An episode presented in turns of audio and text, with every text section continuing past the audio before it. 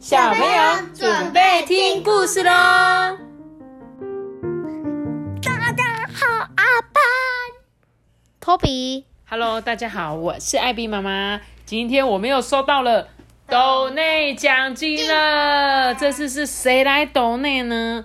我来念一下留言，而且有两个斗内哦，哇，我们好开心哦。小馒头，对，第一个就是小馒头，我收到你的留言了，而且我记得小馒头是不是之前有斗内过每一次，对不对？我记得我之前也有念过一个是小馒头妈妈的留言，不知道是不是同一个，但感觉很像是同一个。那我来念一下这个小馒头的留言哦，他说：“艾比妈妈。”我喜欢听你们说故事，我还以为我没有办法跟你聊天，原来我也可以。我也超喜欢听你讲故事的。我们其实啊是晚上才听故事，我超喜欢你们的故事，我爱你们的故事。虽然现在是休息天，可是我还是很喜欢很喜欢听你的故事。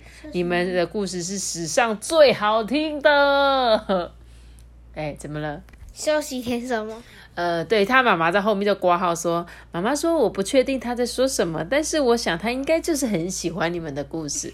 休息天不知道是指我们上次礼拜天没有讲故事，还是他现在正在休息。但是我我可以感觉到那个小馒头应该是超级超级喜欢我们的，还是是他学校请假？对，有可能学校最近疫情比较严重，有可能在家里休息啦。对不对？不一定是中标啦，有时候就是自己想要在家里休息，怕外面对啊太危险，对不对？小馒头，我感谢你哦。不知道你是不是上次也有懂那我们奖金的那个小馒头？但是呢，艾比妈妈真的超级感谢你的。好，掌声鼓励，谢谢，谢谢，谢谢小馒头。好，那第二个斗内的奖金的是谁呢？是雨欣，雨欣，我有收到你妈妈给我的留言，她说你好开心听到我们叫你的名字，对不对？对啊，我真的觉得你的声音很好听，我再次讲一次这样子。然后，那等一下要重复听下去了。然后我也谢谢你的妈妈，她今天就很热心的跟我要了斗内的那个连接这样子，然后我就立刻收到你们的斗内奖金了。谢谢你们这么支持我们，感谢感谢，对不对？感谢一下，感谢，谢谢雨欣，好，也谢谢雨欣妈妈。对，没有错。好啦，那我们感谢完大家之后，我们就要开始来讲今天的故事啦。今天的故事是什么故事啊？达尔文。对，达尔文就是大家有听过这个伟人的名字吗？有。你有听过？在哪里听过的？歌。哦，一首歌。记得。有过竞争，有过牺牲。好啦，不要再唱了，我们要来讲故事了。没有版权问题。对，来，我们来一起来看一下达尔文的故事到底是什么。小达尔文呢，他跟他的家人住在英国的舒兹伯利。那时候啊，人们对于自然界的秘密啊，还不是很了解哦。例如是蚯蚓跟虫子，它们总是在地面上面爬吗？他就很想要找到答案啊。在那个时代啊，许多老师都跟学生说，地球上的动物、植物啊，是在眨眼之间同时出现的。嗯，这是真的吗？达尔文他真的不太相信诶。达尔文的家族有很多很多的科学家，所以很常提出疑问啊，而且会不停的思考。达尔文的祖父呢，是一个知名的植物专家，他的爸爸则是一个医师诶。希望他的儿子能跟自己一样哦。一开始的时候呢，达尔文进入医学院读书，可是啊，他真的很怕看到那个很多的血，一一看到就呃昏倒了。于是他就转了学习有关于动植物跟大自然之间的知识哦。就在一八三一年的耶诞期间，他受邀搭乘小猎犬号去非洲、南美洲跟澳洲海岸。进行科学考察哦。对于达尔文来说啊，这是一个看看世界、研究新物种的好机会诶。他很快就注意到，动植物生长在不同的地方会有不同的变化哦。在巴西的时候，达尔文发现了一种生活于几千年的动物遗骸，诶，竟然跟他熟悉的其他哺乳动物很相似。这是不是那个壁虎？不是。他是说是哺乳类动物啦。托比，你可以帮我们举一下例子吗？鸡、猪、牛、羊、人。哦，鸡、猪、牛、羊、人都是属于哺乳类动物，是不是？嗯。谢谢托比的教学。好，我继续念故事哦。在加拉巴哥群岛的时候呢，他观察数十种的雀科以及朝东科的鸟类。他发现吃昆虫的鸟会都嘴巴比较尖，而如果是挖果实的鸟会呢，就会比较弯曲。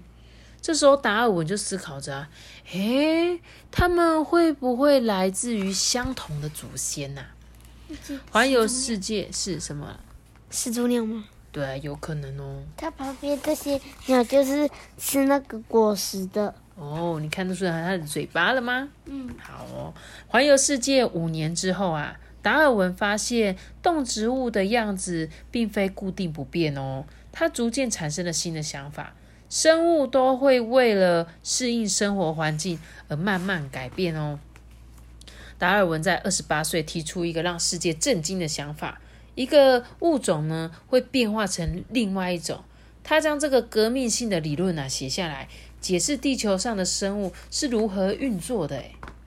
达尔文发现的秘密就是，随着时间流逝，所有的生物终将变成新的物种。如此漫长的过程呢，我们需要几千年才会出现一点点、一点点微小的变化，我们就称这个为什么演化。所以，我们看到这个图片上面画的就是什么？猴子人人的演化，对，没错，猴子变成人。已经讲的，对你讲的猴子的演化，就是我们其实是从猴子慢慢慢慢变成人类的，对不对？鸟也是从始祖鸟慢慢变成鸟了。对，所以就是他就提出了这个理论哦，这就是达尔文的理论哦。达尔文的发现呢，被称为天择说。天则说，大自然奖励那一些最适应环境的物种，最快的兔子啊，最聪明的狐狸，或是视力最好的猫头鹰，它们就可以在野外存活下来，让更多的动物就跟它们一样。这个是什么理论？适者生存，不适者淘汰。有听过吗？有。适合的人就会继续留下来，不适合的，他就会慢慢的被淘汰。达尔文呢，他花了一辈子的时间呢，将所有的想法写成一本书，叫做。物种原始的书，那是有史以来最重要的一个作品哦。任何想要了解大自然奥秘的人都一定会来读他这一本书，因为里面非常的精彩。小不点达尔文啊，在科学领域发现了最新的知识，诶，后来啊就成为史上重要而且知名的博物学家。这位大胆而且心细的男孩始终明白，比起无知啊，求知更需要勇气。而真相呢，永远值得哇！你看达尔文他是一个怎么样的小朋友？你觉得认真学习吗？对啊，很认真学习，因为他小小年纪他就很喜欢大自然，所以他会花很多的时间一个人去散步，然后去寻找一些标本。然后他虽然进去就是他读了医学院，就是大家都希望可以去读的医学院，很厉害的，但是他很快就退学，对不对？他就改去读那个剑桥。然后呢，他就是因为勇敢追求他自己对于自然界的兴趣，就没想到就这样子改变了很多很多未来的一些思维。要是我们没有达尔文，你这辈子就不会想到哦，原来人会有物竞天择，对不对？物竞天择是什物竞天择就是。物种呢，他们会互相竞争，适应自然者，它就会自然生存；不适者呢，它就会淘汰。就是妈妈刚刚说的，像是以前我记得人家有说脚蛇蛇有脚，你有听过这件事吗？蛇其实有四只脚的，可是后来他们就是因为长久演化下来，那个东西对他来说是没有用，所以后来的蛇就都没有脚。然后我记得之前我在讲到达尔文的书里面就讲说，长颈鹿以前出生的时候脖子其实没有那么长的。但是是因为后来那些短脖子的长颈鹿都是因为吃不到叶子，它就会自然死掉嘛，就会被淘汰了，所以就不可能会有短脖子的长颈鹿出现在这个社会上。然后像以我们人类来讲哈，我们人类以前是说是猴子慢慢演化而来的嘛，然后呢就变成猿人啊，变成人类啊。那我们人类现在讲求的是什么？优生学，你有没有听过？比如说有人会希望说，我想要生很高的小孩。那我就会去找一个可能比我比我爸爸妈妈更高的人结婚，那我生的小孩自然就会基因的改变，你生的小孩就可能越来越高。哦，就是就是这个就是所谓的我们的人的基因是会被改变的这样子，而且我们会一直演化而成。所以他说，为什么像我都觉得你们比我还聪明啊？我就记得，哎，我小时候好像没有你们那么聪明，可是现在小朋友是医生的爸爸吗？那遗传爸爸，或许啊，或许爸爸就比较聪明，你们可能有遗传到，但妈妈就属于比较笨的那个，所以你们应该就是综合了我们两个，不一定会是最聪明的那一个。但有时候我们会讲说，哎，比如说你爸爸是医生，你爸爸是老师，那你们两个结婚生的小朋友，有可能好像就比较聪明这样。爸爸爸爸是医师，爸爸是老师。我刚刚这样讲呀？对，不好意思，我说爸爸是医师，妈妈是老师啦。我说类似这样子，就是对对对，就是不一定，就是每个人的我们的基因都会随之演化。就是达尔文给我们一个这个物种原始的这本书，那你就可以去研究。而且你们以后可能在国中、高中应该也还会上到达尔文的理论。所以你们可以好好研究这一位很厉害、很厉害的，对啊，科学家。嗯，今天讲这本还不错，这个达尔文的书这样子。他说：“求知比无知更需要勇气。”所以呢，没有讲到，有了最后一句话我有讲到，所以就是你们呢可以对你身边所有的事情感到有兴趣。那有一天你就会从哎。原来你观察这个动物，突然发现一个新大陆，你就成为世界上第一个发现这个理论的人，好不好？每个人人人都有机会成为科学家的啊！好啦，那今天故事就讲到这边哦。然后我再一次感谢斗内我们奖金的是谁？小馒头和雨欣，谢谢你们。那我们要跟大家说再见喽。我们下次结束开始，我我记得要留下。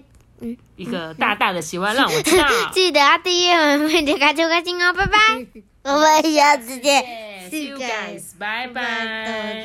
如果你是用 Apple Podcast 收听的话，记得给我们五颗星还有留言哦，可以到 IG 留言，拜拜。